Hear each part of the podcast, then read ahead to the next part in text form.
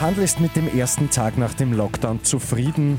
Die Spitäler in Österreich bekommen finanzielle Unterstützung. Immer 10 Minuten früher informiert. 88.6 Die Nachrichten. Im Studio Christian Fritz.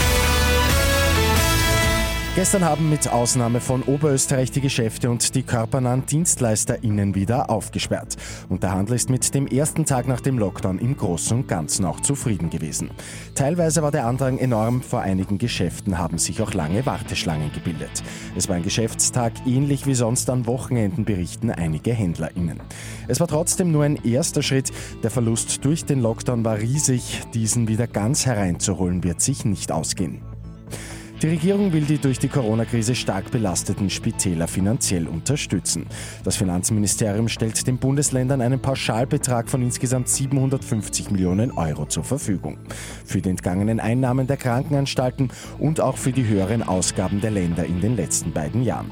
Morgen im Ministerrat soll der Gesetzesentwurf dann beschlossen werden. Im Osten Indonesiens hat es ein schweres Seebeben der Stärke 7,5 gegeben. Die örtlichen Behörden haben eine Tsunami-Warnung für die Region ausgegeben. Und im Bezirk Lilienfeld werden Schillinge für den guten Zweck gesucht. Die gute Nachricht zum Schluss. Die alte Währung kann in Spendenboxen im Bezirk abgegeben werden. Der Erlös kommt dem Roten Kreuz Treisental zugute. Mit 886 immer 10 Minuten früher informiert.